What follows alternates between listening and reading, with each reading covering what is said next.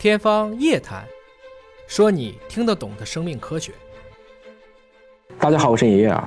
最近呢，各地报告了多例的甲流病例，很多小伙伴在网络上许愿啊，希望自己百毒不侵，甚至有人希望变成《天龙八部》当中的段誉，生吞一只芒古猪蛤，这样的一个不知道是不是很像蟾蜍的东西，怎么吃得下去呢？这百毒不侵其实是古往今来的老百姓的一个朴素的愿望。但是靠吃蛇鼠虫蚁蜈蚣蛤蚧这些毒物几乎没有什么用处，但对现代的生物技术有没有方法可以实现呢？这不在微生物上有人突破了，合成生物学领域的大佬，哈佛大学的 George Church 在《自然》杂志上刚刚发了一个研究，他的团队在细菌上实现了已知病毒的百毒不侵。具体来讲呢，他们开发出一种可以抵抗迄今为止。对所有已知的天然病毒有抵抗力的大肠杆菌，这是怎么做到的呢？这就是合成生物学的一个技术了。咱们先普及一个概念啊，病毒和细菌是个什么关系？病毒其实比较小，它的直径小成球只有百纳米水平，而细菌基本上是在微米的水平。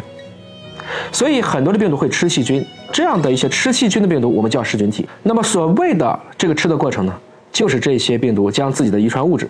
DNA 或 RNA 注入细菌体内，进行复制增殖。所以研究人员呢，就在这样的一个过程当中动了手脚，他们加入了一个高效的诱骗 tRNA，使得原本被翻译成丝氨酸的部分，变成了理化性质差异较大的亮氨酸，进而呢，就让合成的蛋白质产生了各种各样的错异突变，失去了原有的功能，阻断了病毒的复制。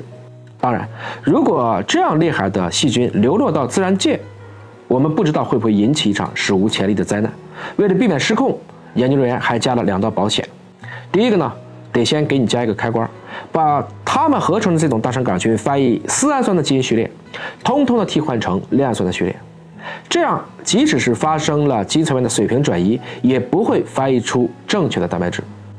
同时呢，如果这些大肠杆菌里面的诱骗 tRNA 转移到其他生物体内呢，也使它们无法正确的翻译蛋白。这两种情况都会导致这个细菌的菌体死亡。另外呢，还通过基因技术，让这样的一些大肠杆菌必须依赖于实验室合成的某一种特定的非天然氨基酸才能存活。有了这两层保险，理论上说，被改造的大肠杆菌很难逃离人类的控制。此外呢。对于目前已知的病毒，要想突破这层防线，要同时具备几十种特定的突变。研究人员认为呢，这在自然界目前看是不太可能的。不得不说呢，这个研究是充分利用了1958年提出的中心法则 ——DNA 到 RNA 到蛋白质的一个过程，同时又加了很多的保险，构思很巧妙，未来也很有可能改变发酵工业。但我想说，生命。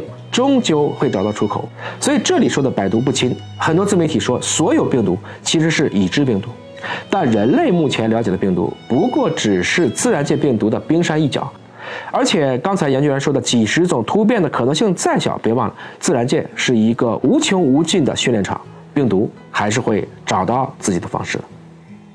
武功再高也怕菜刀。我相信你把它放到自然界中，病毒很快就会绕到这个机制，找到新的一个抗逆性。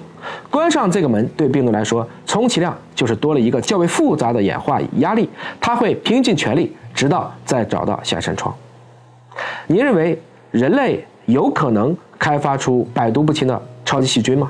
还只是自相矛盾的一种美好的愿望罢了？您又是否支持这样的研究呢？